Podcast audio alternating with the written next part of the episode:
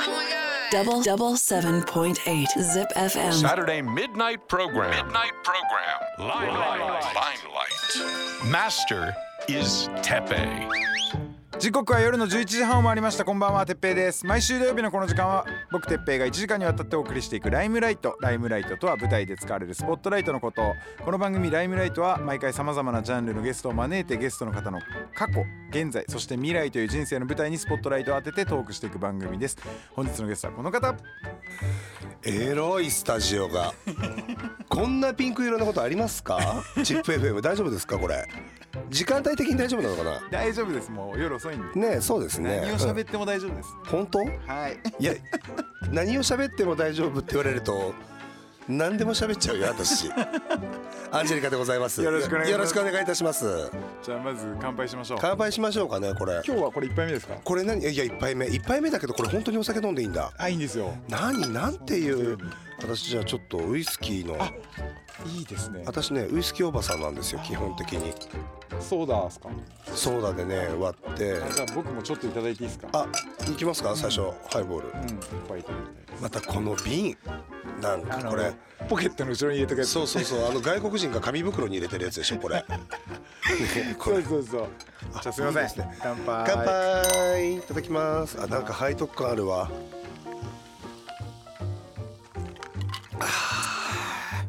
まいですね。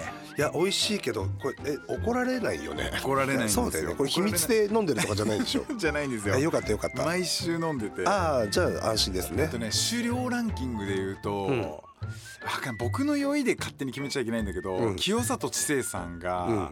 なんかジンかなんかその時お仕事をされてて、うん。それでジンをさジンソーダ飲み続けてやった回があって、はいはいはその回が俺一番ベロベロだった。いジンはねはい。酔うもん。酔うの。普段は僕飲まないんで、うん。だから結構うわこんな酔うんだ。あれてっぺいさん飲まないの普段そんなに？ジンを飲まないで、あはい。ジンはね。はい。そうだよね。飲むよね。結構めちゃめちゃ飲んでるの見たことあるもんだって うんお店にもそうそうありがとうございます。す本当にいつも。めちゃめちゃ本当いいお店で。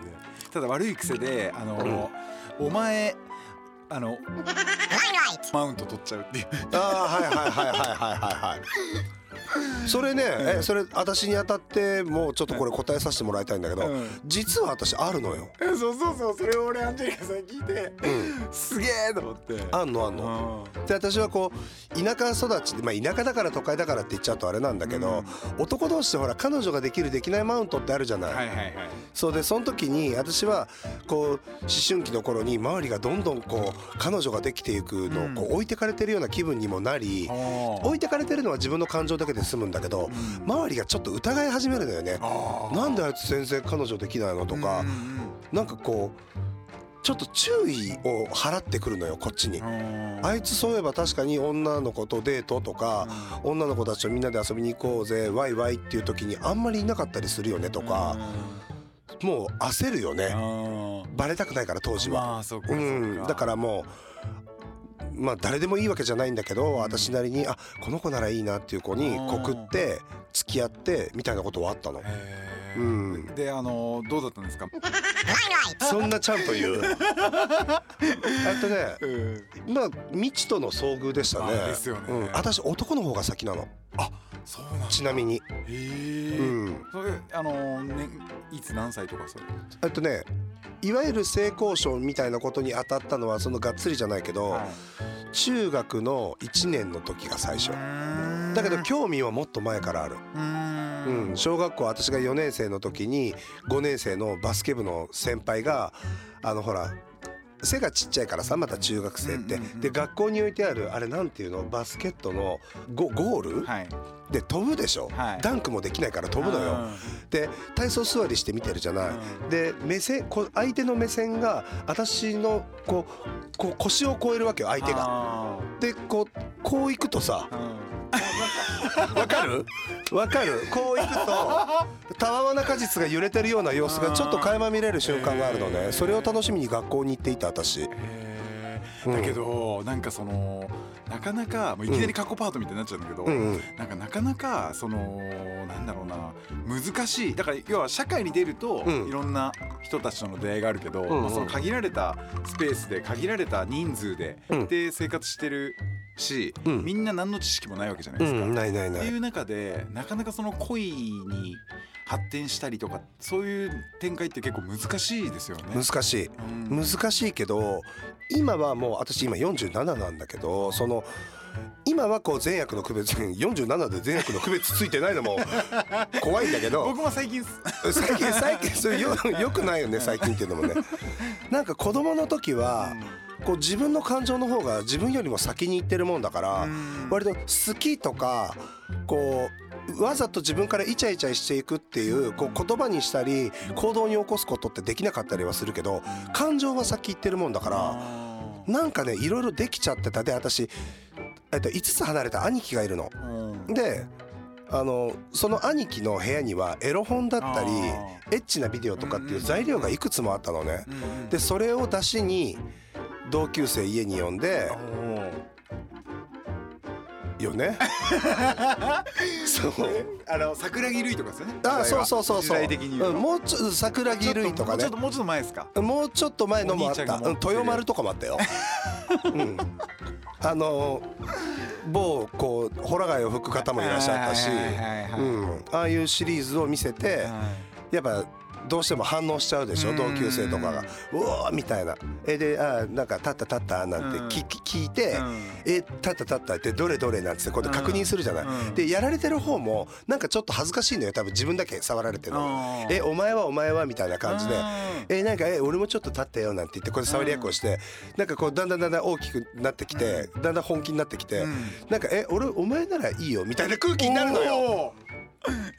始まり。もうそっからはもう餌だよね私の。あ今後の。うん、はい来ました餌ですみたいな、うん、はい話さないみたいな、だけどやっぱそこがほらなんかこの冷静な状態だと、んうん。まあ、これはやっちゃいけないんじゃないかとか、うんうん。みんなそのね理性が働いたりするけど、うん。もう中学生ぐらいの時ってそのもうなんか性に歯止めが効かないというか、もうわかる。もう全てが性じゃないですか、うんうん。だからなんか昔あまあ今の人たちは全く分かんないと思うけどエロ本エロビデオの自動販売機ああっあったじゃないですか。500円だったと思う確か。それで、うん。俺らの地元にあってみんなでもうそれの前にへばりついて、うんうん。そのパッケージで もうネタがなすぎて今みたいにねインターネットとかで落ちてなかったから,、だから友達とかが、まあ、玉川べりで、うんあのエロ漫画落ちてたぞとか言ったら、みんなで足でめくりながらあの4人とかでみんなで。それわかる。うん。なんか私その時はどうもこうなんていうの？あれどどういう感情で見てたのかな？学校帰りになんかこうグループで帰るのよ、はい。これ田舎は？都会は関係ないかな、うん。班みたいになって帰っていくんだけどなんかエロ本をこうもう雨に濡れて1日2日なのか1週間なのか分かんないけど濡れてる部分とパリッとした部分に なってしまったエロ本が道に落ちてるわけ。でもさそれをさ手に取ることもできないの。班の中に女の子もいるから。もうようやく出た言葉が「うえーエロ本で気持ち悪い」っていう言葉を言いながらみんなで蹴って帰るのね。で1丁目2丁目3丁目4丁目ってそれぞれ同じ区域の中でもこう丁目があるでしょ、うん。で人がどんどん減っていくわけよ。で最後の一人が最後まで蹴って帰るの、あれ絶対持って帰ってんだろうなと思ってたし あれもう一回ふやかして絶対お風呂場とかでもう一回ふやかしてゆっくりめくってると思うの。だけどあの開かないページのわけみたいなことそうなのよ。で見えないとや余計こう思いも募っちゃってね、うん。そうなの。なんかここバリバリしててあ開けねえんだけどこのページみたいな。そうようやく開いたと思ったら大事なところがベロってめくれちゃってねそういう時代じゃあ時代でしたもんそうそうそういうことをやってる子たちを後ろから見ながらなんとなくちょっとエロいって思いながら見てた私。ああそうか、うん。だからその例えば、まあ、男の子が、まあ可愛いとか、うんうん。男の子とまあなんかこう手つなぎたいとか、うんうん。感情的な、うん。そういうのに自分で気づいたのはどのぐらいの時点なんですか？それはもう幼稚園とか。ああそうなんだ、うん私ね昔そのコラムやってた時にそっちにも書いたんだけど、うんうん。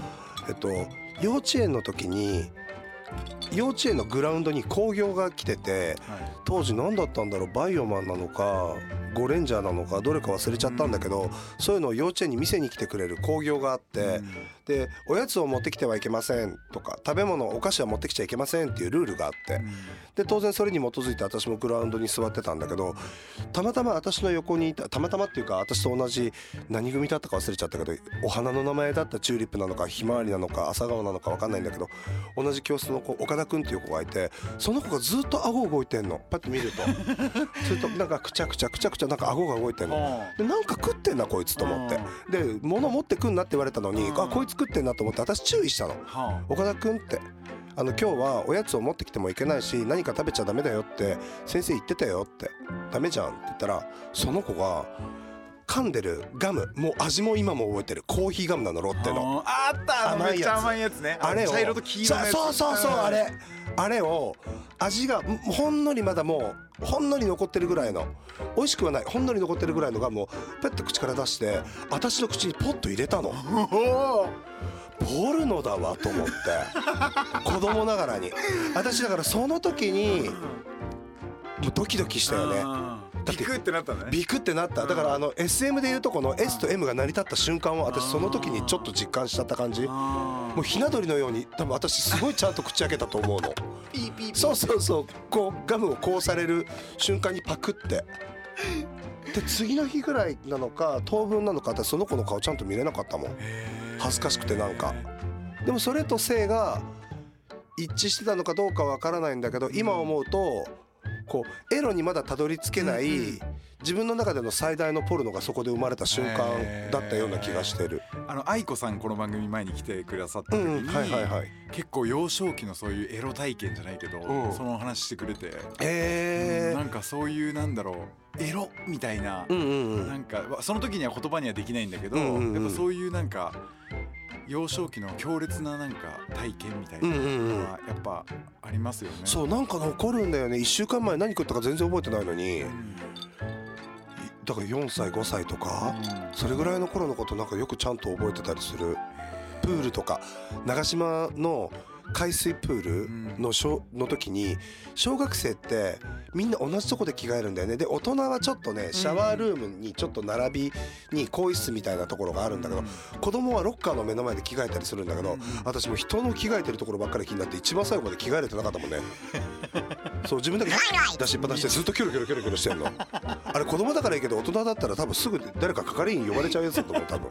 それ中野の銭湯の入り口のとこ座ってるやつですよ。あもうそれ中野っていうだけでね。私だからあのなんていうのそういうこう結構あのおかまホイホイじゃないけど銭湯に私も嫌いじゃないから当然私タトゥー入ってるから銭湯は入れても温泉ランドとか。そうそうああいうところは行けなかったりはするんだけど、ああいうところにたまに大きいお風呂入りたいなと思ったりするといる目でわかるの。うーん。だから目がよどんでるもう。だからあ これ風呂入りに来てねえなっていう匂いがするのも、うん、だから同じ性質を持ってるから余計だと思う。私は逆にキョロキョロすることによって疑われたくないっていう気持ちの方が私は大きいから割とああいうところはクリーンでいたいの、うん、やることはやってるんだよ。やることはやってるの。自分家なり人ん家なり。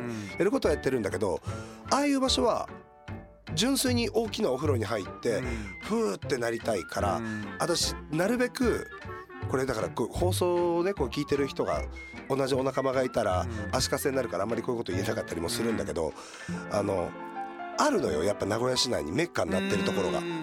有名ですよね。そう有名になってる名前は出さないんだけどそういうメッカになってるところがあるんだけどそこへは絶対に行かないもんね私。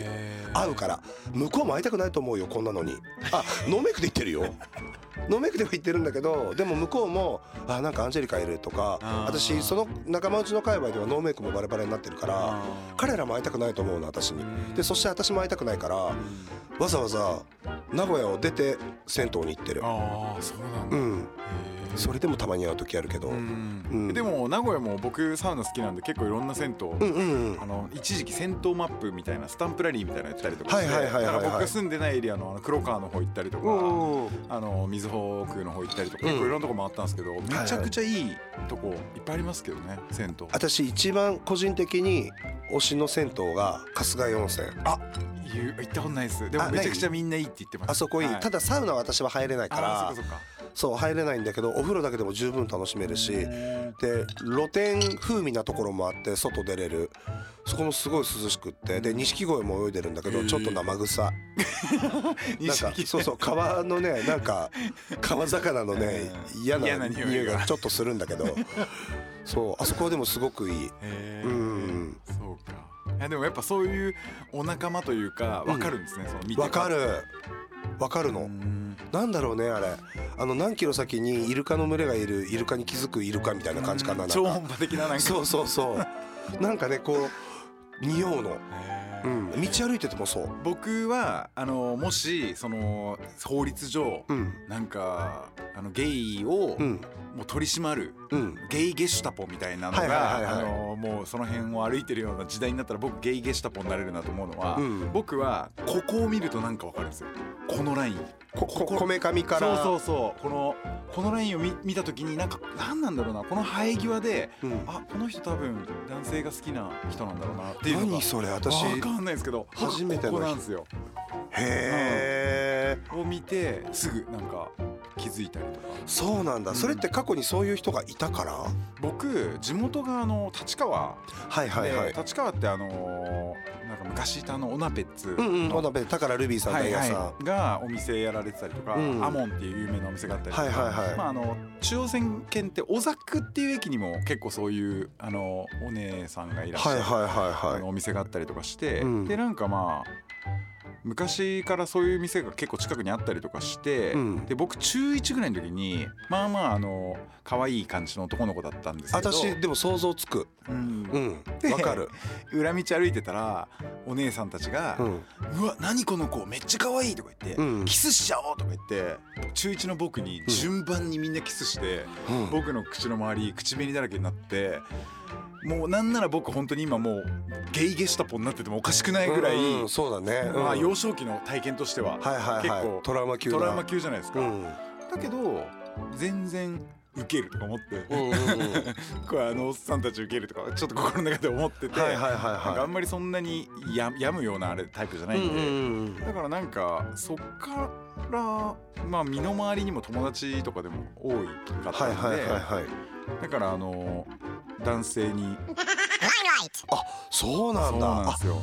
そこもうまたいでるんだ。またいでるんですよ。だからそうあのまあそこで僕はやっぱりストレートっていうかねね。あれなんでしょうね、うんはいはい。やっぱ全然立たないし、うん、発射もできなかったわけね。そうなんですよ。ん。えてっぺいさんはいくつだったのその時？僕その時は20あ30手前ぐらいだったね。20じゃあそんな前でもなくない？そうっすね。でももう僕45なんで、うん。だからまあだいぶもう20年ぐらい前の話ですけど。へえだけどだからそういうのでなんかこう自分でも分かっちゃううんうんうん。ますよね、あやっぱりなんだろう。あ俺のまあ限界じゃないけど、うんうん例えば普段は日本にいて虫食えないなとか思ったけど、うんうんうん。いざメキシコ行って芋虫あげたやつとか出てきたらあの雰囲気で出されたらやっぱ食えるんですよ。で食べたらあ美味しいとか、はいそういうこともあるじゃないですか。はいはいはいかるわだけかるわかる。どなんかそこで結構なんかそのあ俺の限界じゃないけど、うん。やっぱり僕はそういう意味ではね。あ っていうー。なんかそういう壁みたいなのは別に超える必要もないんだと思うんですまあね。私さっき言った意味ではその女の子の経験もあるって言ったけど、うん。女の子ってあの女の子の体を見ておっぱい見ても気持ち悪いって思ったことはないの。あな結構それ気持ち悪いと思う人もいるんですよ。思う人もいる。うん。ただ私はないのね。うん。ただ致命的なのが無なの。もうゼロではなく無。だからもうこう変な話お友達の男の子が泊まりに来た時に、うん。お布団引いたりいろいろ着替えるのも気をつけちゃうのって男の子で、女の子が目の前で全裸になろうが一緒にお風呂入ろうが無なの。だからびっくりとも。びっくりとも。でなんかこれ仲間内ではよく話すんだけど、私女の子で行ったことがないんだよね。あーあそっかそっかその体験はあるけどうん。形状上は絶対に絶対気持ちいいとは思うんだけどあの入れた入れたこともあるし、うん。それもわかるの、ん。だけど実感したやっぱって頭でしてんだなと思った。あ肉体でやってないっていうか、うん。感情とか、うん。こうシチュエーションだったり、いろんなことが相まって私男なのに男の みたいな、うん。すごく変態なことしてるわっていうことに上がったり、うん。うん、えそれあのあとこれどうしても来てんだけど、うん。そのキュンポイントどこなんですか？男の、はい。男アンジェリカさんのうん、そのもうビッグみたいなキューンみたいなその瞬間。例えばまあ女僕は女の子に対して、ううんわこういう時のこういう顔可愛いなとか、うん。あこの仕草キュンだなとか。あーえっと困ってる顔好き、おうん。困ってるっていうのはいろんなあのシチュエーションがあるんだけど例えば恋愛の相談を聞いてる時に、あの自分はこうだああだって言ってるのを周りの男友達とか女友達とかにボロカス言われてる時の顔とかあ「お前そんな風だからそうなんだよ」ってねうんうん「えそうなの？えこれって普通じゃないの?」とかって言ってる時の顔がすごく可愛くてしょうがない。あうん。なんかちょっともっと見たいなと思っちゃうとちょっといじめたくなっちゃうようなスイッチが入る。うん。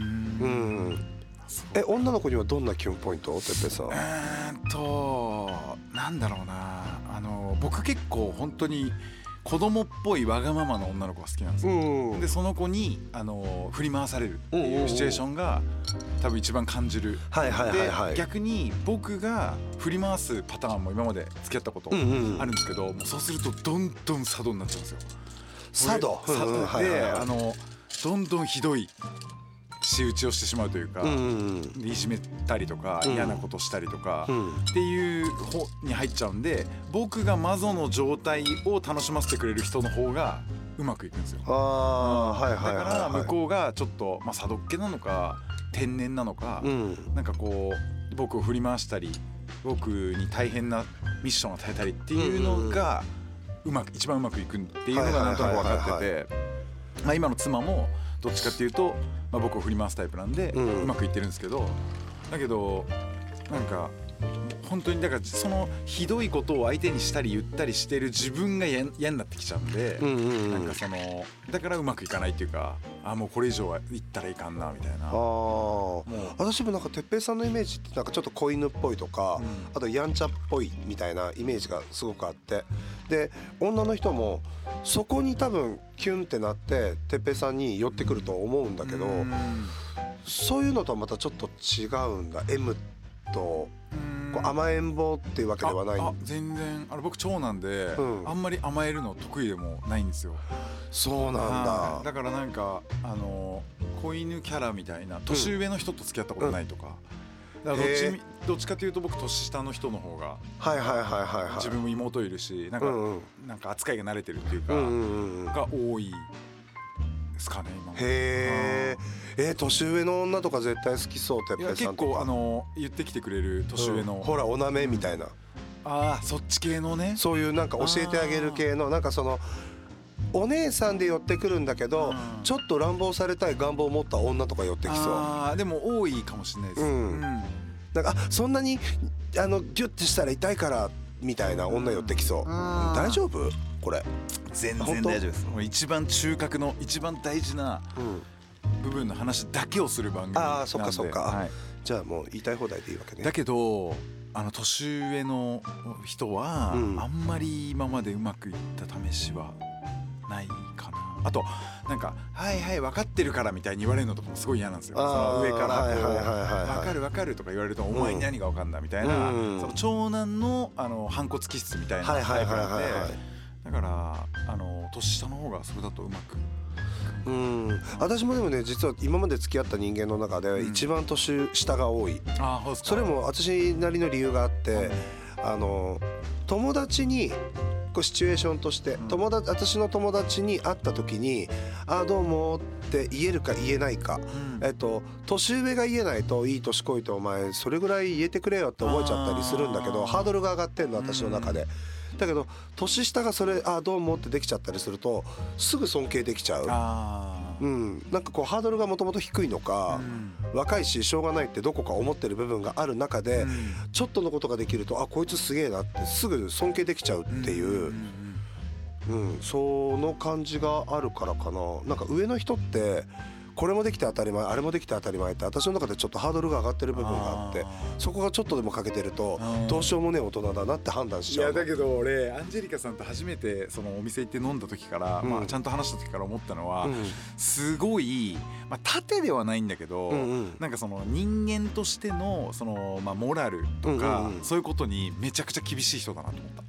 だから俺がそれが欠けてたら、うん。俺のことをすごい嫌だって思うだろうなって俺は勝手に思ってる。あうん。なんだろう。結構厳しいですか？いやでもそれはことにもよるし、うん。あと関係性が出来上がってるか出来上がってないかにも結構寄っちゃったりするんだけどただ私哲平さんはさもう私の中ではすごくもう近い人なの。うん。なんだけどお店って知らない人も来るでしょ？うんそういう人にはちょっと厳しいのあるかもしれない。うん、出入り禁止にしたババアとかもう一人二人ぐらいいるし、うん。う、ん。そういうのもあったりはするけど、そのルールに基づいていてくれなきゃ嫌っていうよりかは、もっと子供っぽい理由かも。あ私嫌いみたいな感じ。うん。そうか。いやだからそれはねなんかまあ気をつけようと思ったわけじゃないけどなんかそういうのは絶対にあのなんだろう自分の中のルールがあるうん、まあでもそんなことは僕もそうですけどね、うん。そうこいつ好きだけなんですけど、うん、絶対あると思う。うん。そうか。うん、で今のあの番組のお話もしたいんですけど、はいはいはい。えっと、毎週土曜日の夜9時から10時まで「シンカーバーツ・ザ・フューチャーで」うん。えー第4週目のドラマクイーン、えマルリさんはい。担当している。やらせてもらってます。マルリちゃんもめちゃくちゃいい子っすよね。めちゃめちゃいいやつ本当に。あのーなんかああ女っぽくないですよね、そうなの。うん。あの。もう花粉上がってない時とかみんなにもう伝えてやりたいもんね 本当に。まああの彼女のキャラクター上ね私も何もお伝えできないのが本当残念でならないんだけど、うん、でも本当もう一言にいいやつ、いいやつですよね、うん飾らないいいやつなの。ううん。んなんかあのー連れ感ありますよね、うんうんうんうん。うん。なんか普通に連れとして飲める。そうそうそうそうそうそう。いやいい子だなと思って。この番組にも来てくれたんですけど。ああそうなんだ、やっぱりままあご両親の影響もあんのかね、なんかその育ちがなないいっていうかまあなんか育ちというかまあご両親のいい影響を受けて、うんうん。なんかそのまあヤンキー気質ではないですけど、うんうんうんうん。なんかそういうあのちょっとこう男勝りな部うんうんうん。分がね、あのすごいあるから僕は結構付き合いやすいな。九州だからなのかな、うん。でも育ちがいいなって思ったあのちょっとしたキーワードを私見つけちゃったんだけど、うん。マルリがお家の実家にいるリビングにいる写真かなんかを一回私に送ってきたことがあるんだけど、うん。家の壁紙がピンク色のバラの壁紙だったの。選ぶ？選ばなはいねでしょ、うん。選ばないじゃん。そんなお家だったの、僕マルリさんと初めて飲んだ時に、うん、なんかマルリちゃんって北九州の匂いがするねとか言ってた。あはいはい原付とかパクってそうな顔してるもんね。お父さん北九州ですって。だからかとかなんか30メートルか50メートルかにロケットランチャーが置いてあるとかって話聞いたことあるんだけど北九州って。修羅の町とか言って言われてそうそうそううそう。そうそう。でもめちゃくちゃあのいい子で、うん。うん。大好き。プライベートの話もよくする私。僕もなんか結構そういう話もなんか聞かせてもらったんですけど、ん なんか知らねえよじゃないですけど。なんか これラジオでは下ネタいくら言ってもいいけどそのマリさんのそのなプライベートの話はなかなかこれでいくらなんでもそうね。確かにね。うんラジオではさしちゃいけないから、うん個人の まあ好きにやってくれって話なんですけど、うんいやだけどいいっすよね。肝っ玉母ちゃんに将来なりそう。うん。うん。あの今ね哲平さんが言おうとしてるそのニュアンスもすごい私もよくわでかる。すよね。あいつ結構飛ばすでしょ。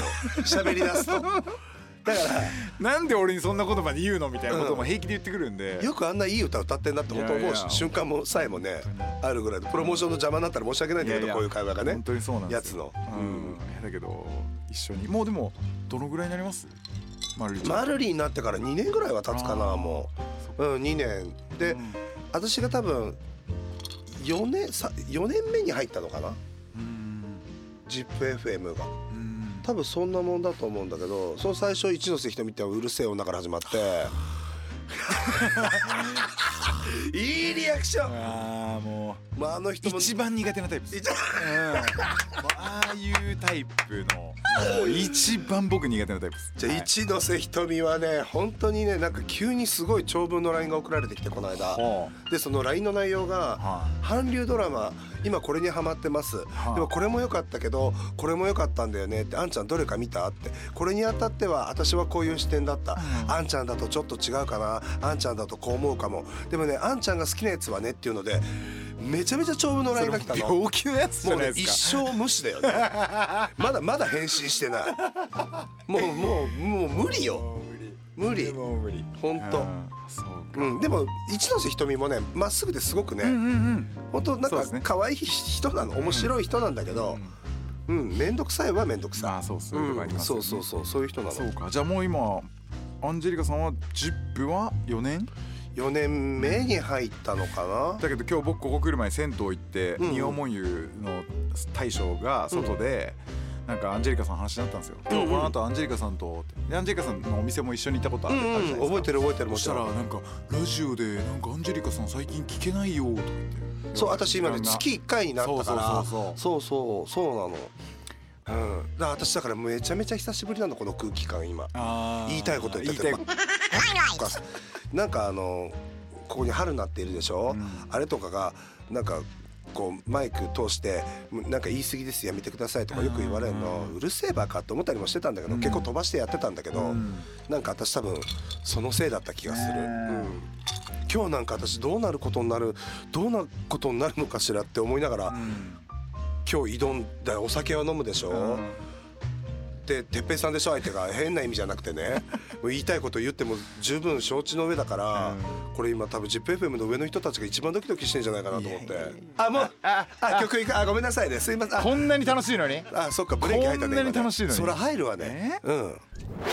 Double double seven point eight Zip FM. Saturday midnight program. Midnight program. Limelight. Limelight. ここから過去パートに行くんですけどまあ、はい。今の段階でも結構いろんな過去のひ話を聞かせてもらって、うんうんうんうんそのドラッグクイーンになったのはななりたいあこういう仕事があるんだみたいなのにそこで気づいたってこと私が最初に気づいたっていうよりかはそのドラッグクイーンっていう言葉も何も知らなくて、でただこれえっと、まあ、当時、まあ、勝手に時効にしちゃうんだけど私16歳17歳くらいの時にあの栄のねあのクラブでデビューしたの。うん。で友達と遊びに行こう。まあ、友達って年の離れた上の人もいたり女の子もいたり、で、まあ、当時は自分もこう自分のセクシャリティっていうことをまだちゃんとオープンにできてなくて、うん。ただクラブに遊びに行ったりすると当然目で見てわかるゲイだったり目で見てわかるレズビアンの方もいたりうん。インターナショナルで。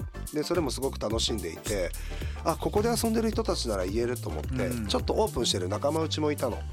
でそこに遊びに行ってる時にある黒人のドラッグクイーンに出会ったんだけどすごいブスだったの。汚くて。で何あれってなって仲間内で。であれって私たちの方がちょっとかっこよくん。おしゃれにできるんじゃないっていう思い上がりとん。悪ノリがうん。続いてる感じ私、うん、みんなはどんどんそういう変な格好をやめてっちゃったんだけど、うん、である時急にねもう今今っていうか今はもう名前違うのかな？当時ねアンダーグラウンドってラッシュって名前がつく前のアンダーグラウンドだったんだけどそこでナンパとはちょっと違うんだけど派手な格好をしてたから声かけてくれた男の人がいて、うん。その人が初めて私が耳にした自分辞任したのがお姉さんって呼ばれたの私。うん、お姉さんどこの人なの？名古屋の人なの？って言って、えお姉さんと思って。で、まあ、聞きなじみがないから自分のことお姉さんって言われることが「うん。いや僕ね男なんだよ」って「うん。いやわかるよ」って「でもうん。ドラッグクイーンなんでしょ?」って言われた時にうん。ドラッグクイーンっていう響きって聞いたことがないけどこうそういう多分様子をしてるから、うん。多分そうなんだろうなと思った思いながら恥を忍んで「ドラッグクイーンって何?」って聞いたの私そのお兄さんに。そしたらなんかね細かく教えてくれて彼はね後にゲイだってことも私後で知ったんだけどこう男性と女性のジェンダー、うん。そのジェンダーラインを長いスカートで引きずるからドラッグクイーンなんだよって教えてくれたのそうですよね。ドラッグクイーンのドラッグってあのあのきずる？摂取するドラッグじゃなくてドラッグ。ドラッグうん。引きずる。DRAG、うん。そっちだから DRUG って勘違いする人もいるんだけど、そっちだとお薬の、でもね。語源はそうなんだって、あそうなんだ。ドラッグやってるみたいな、そう、ん。あのちょっと行っちゃってるやつら、うん。行っちゃってるクイーンみたいな。なるほど。でまあ気高い向こうの外国人のおそらくドラッグクイーンの方が私たちは薬やってバカやってるんじゃなくって、こう長いスカートを引きずってるうんクイーンなのよってうん。こう変換してくれた人がいたんだと思う、えーなるきっと。ほどなるほど。うん。そうか。そうそれで何かこうまあ掴んだじゃないけど、うん。なんか将来そういう風になりたいっていうかなんかその続けていきたいみたいな気持ちになったんですか？なんかそのなるっていうよりかはあるっていう言い方変な格好つけた言い方みたいになっちゃうと気持ち悪いんだけど、うん。なんか私は今もちょっと中途半端で半信半疑だったりするのが、自分のこういうしてる格好っていうのがセクシャリティでもあったり、ん。ファッションでもある、うん。うん、じゃあ女性になりたいのかって言ったら女性になりたいと思ったことは一度もないし、なんか自分ってじゃあどこって思ったことはあるんだけど、今もうこんだけ長くやってるからあそうだ思い立った時にしたい時にある時にこれでいられればいいやっていう軽いこうフランクな気持ちにはなったんだけど、当時やっぱりちょっとこう凝り固まった考え方というか、うん。自分をある場所に置きたかったあ時もあってーうん。なんかこの先自分がどうやってこういう風に存在していくのか生きていくのかって考えたことも結構あったんだけど、今あんまりこう例えば昔もう若い時から始まって今の段階までドラッグクイーンを続けてきて、今こう手に入れたいとか今こうなったことがあるかって言われたらなんとなくは分からないけれど、だけどただ間違いないのはこれやってなかったら本来会わないだろう人たちにたくさんあったっていう、うん。まあ、海外のアーティストもそうだったし。有名な芸能人だったりまあここは名前控えさせてもらうけど私がこういうセクシャリティでこういうことをやってたことによってすごく著名な方と仲良くなってすごく刺激をもらったり、そういうことってすごくあったから自分が何かを手に入れたっていうよりかは自分がそこに行けたっていう感じはうん。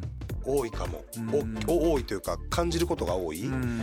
ん手に入れたってなるとなんとなく違う気はしちゃうんだけど、うんなんかこれももう未来パートくっついちゃうみたいな話なんだけど、今ってまあここ何年かでその LBGTQ はい。がまあまあなんだろうなこう力を持ってっていうのもあれだけど、要は今までがあのねち全くあの、まあ、差別されたり、はいはい。ひどい目にあね言葉を言われたりとかっていう中で、まあ、状況がここ何年かですごく大きくうんだいぶ変わったと変わってきたじゃないですか。はい。それによってでもなんかそのそれによってまあ欠けちゃったじゃないんだけど、うん。まあそれを持ったことによってなんかちょっとバランスが変わっておかしくなった部分っていうのもある。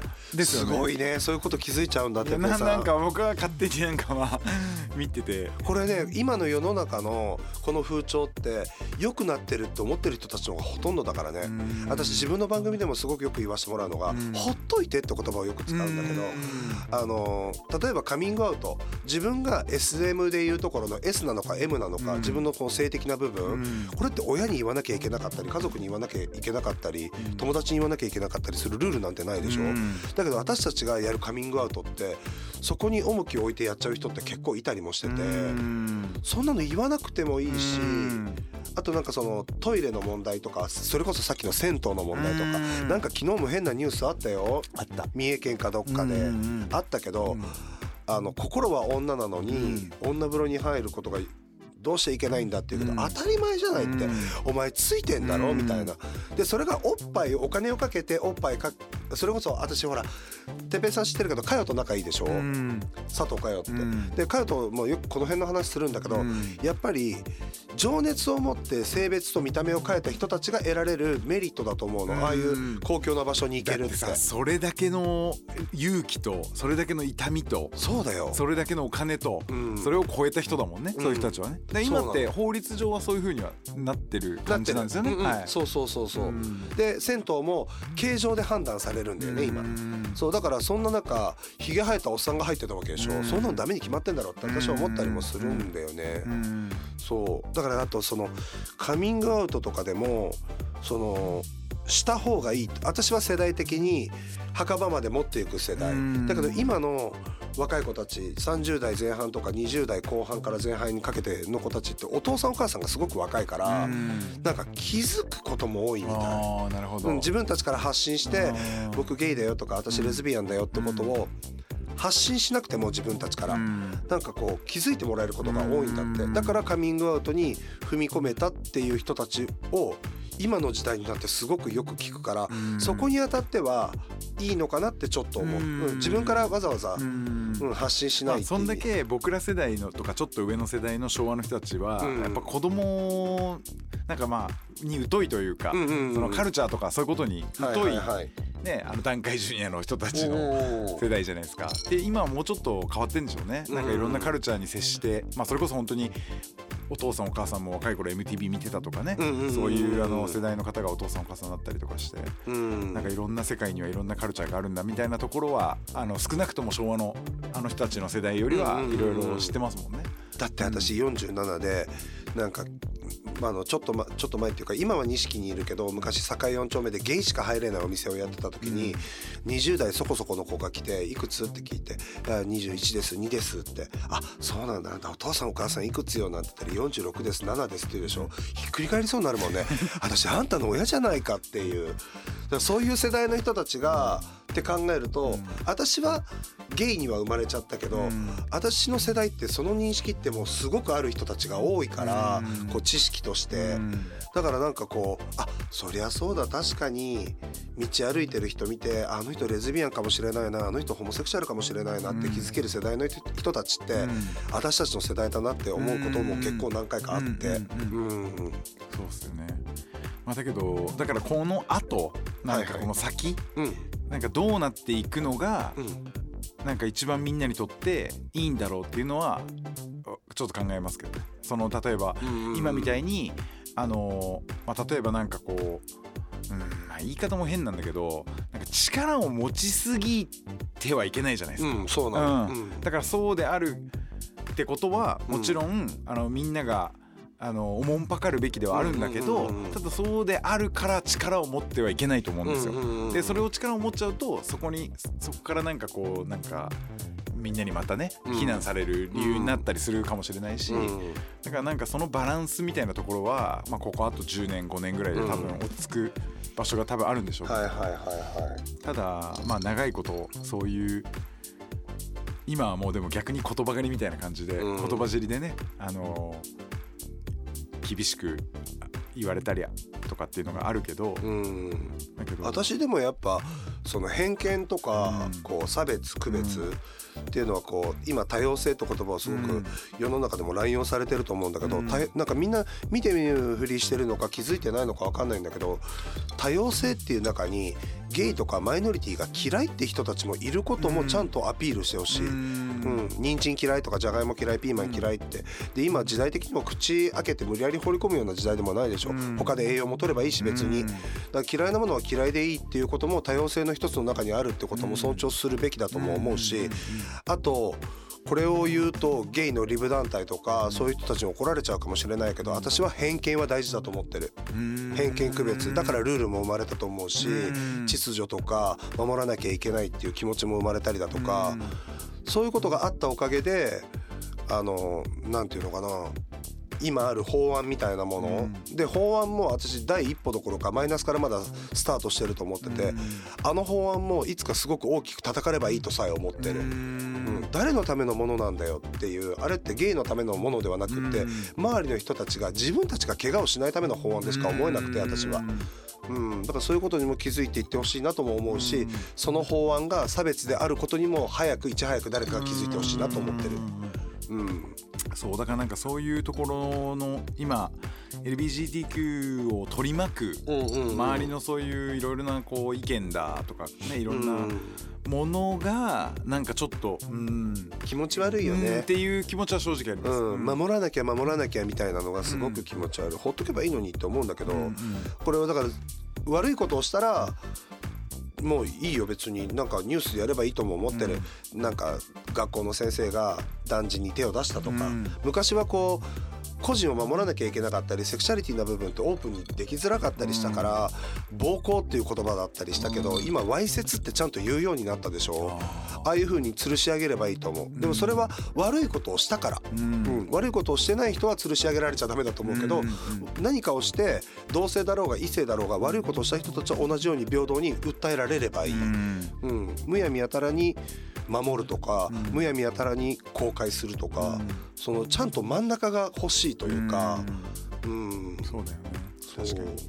それでは、うん。ZIPFM のナビゲーターになったきっかけっていうのはどういうところからだったんですか、きっかけというかまあその私もそのポッシブルっていう事務所にお世話になっていて、で友達を通じて今のマネージャーさんと初めて会ったんだけど、うん。その時にえっとまあこういう人が私多分世の中にこうオオープンに出させてもらうようになったきっかけって月曜から夜更かしが多分最初で。うんでそれを知ってくれてた今のマネージャーがちょっと事務所に入ってみて、うんちょっといろんな仕事をしてみないかっていうふうに投げてくれて、でまあ私は本職夜をやってるからその期待通りのお仕事ができるかどうかわからないけどでもせっかく声をかけてもらったしじゃあちょっとやらせてもらいますって事務所に所属させてもらったんだけど当然すぐ仕事が来るような感じでもなく。なんとなく夜の仕事をしながらで地元のローカルの番組もなんとなくやりながらだらだらこうタレント活動をなんとなく過ごしてる矢先に ZIPFM での番組のこう枠がありますと。うん、でどうするやってみるってなった時にまあ当然あ面白そうじゃあやってみようかなって軽い気持ちでこうあのうなずいて、でちょうどねこの部屋このスタジオで、えっと、番組名が決まっていてナビゲーターがアンジェリカです。で相手はどうしましょう？ってなった時に、えっと、存続のナビゲーターさんたちと外部からやってくるナビゲーターになるかもしれない方たちとの相性チェックというかこうオーディションじゃないけあどこの人のこの感じに対してどの声がいいのかっていう向こうのこうガラスの向こう側のテストもあるし私の相性を判断する人たちがたくさんいる中でのセッションをやったの。うん、でその中でその一ノ瀬瞳が決まり、うん、この太い声にはあのかんもう高低差のある声が多うん。分き聞きづらいんじゃない聞きやすいんじゃないかって話になって多分イッチーになってそっから始まってみたいな。ZIPFM で自分がこう担当する番組が生まれるなんて思ってもなかったし。でもラジオで話すってことはどうだったんですか？なんかやってみたいなーみたいなのあったんですか？それとも？えっとね思ってなくてそれが、ラジオをやってみたいっていう感覚も気持ちも何も生まれてなくって、うん。ただ、うん、でも面白いなって実感は今は今となってはすごくしている「ZIP!」でうん。そうか。えあとこの過去のパートのマスト質問いつもの流れなんですけど、はいはいはい。なんかこう過去を振り返って好きな時代に戻れるとしたらどの時代に戻りたいですかみたいなのがあるんですけど。暗い話でも明るい、まあ、暗い話でもないとは思うんだけど結構グズグズな家だったからお家が。家庭が。ーで子供の時幼稚園小学生ぐらいの時ってもう何かに怯えながら生きてたからその記憶がどうしても根強く頭に張り付いちゃっててその時は絶対戻りたくないんだよね。ただ中学ぐらいの時って自分に力も出てきたから親と戦えるぐらいのパワーを持ったぐらいが中学生ぐらいだったの。へだからそれぐらい、うん、やりたかったことも今の脳のままやりたかったこともその当時からなんか子供の時からやってたら今できることって例えばベタだけど英語もそうだしピアノだったーりうん。あできたらかっこよかったかなとかうん。すごく安易な考え方なんだけどエロだけにとどまらずん。そういう部分もあったりする。うん。子供の時からやっておいた方が入りやすいみたいな。ううん。ん。だから中学1年生かな Double double seven point eight Zip FM. Saturday midnight program. Midnight program. Limelight. Limelight. じゃあ最後ここから先未来のことについてですが、はいはいまあ、この先アンジェリカさんがまあお仕事的にやってみたいこともそうだし、あとはまあそのお仕事関係なくうんなんか成し遂げたいことみたいな成し遂げたいことはいはいはい教えてくださ成し遂げたいこと今でもなんとなく平穏に商売もさせてもらって今の事務所ってたくさんではないけどいろんな例えば映画のお仕事させてもらったりなんかドラマ出させてもらったりだとかあとあの仲のいいマツコとかミッツとかあの辺にまつわるミッツにあたってはステージに登ってまさかの歌まで歌わせてもらったり。でマツコとかでも行列とか夜更かしとかいろんなことさせてもらってて思うのはもっともっとっていうよりかはこういう特別ななんか誰でもできないような仕事とかを結構楽しんでやれてるのもあるから今のペースのまま不思議な仕事もっとやっていけたらいいかなって思うぐらい、うん、なんかレギュラーの仕事が欲しいとかそういうのは実はあんまりなくて、い。うん、なんかゆるく、うんあこの人また出てきたあこの人どっかで見たことあるみたいな低空飛行みたいな仕事をしていきたいうん。It's a great idea. It's all about the music. Music. I guess the greatest thing in the whole world. I like how I never hear the same thing on the radio. It's always different. It's always different. It's always different. It's a great idea. It's all about the music. I like, like, like, like. Music. I would play music. and I would play music. Zip FM. Limelight. Limelight.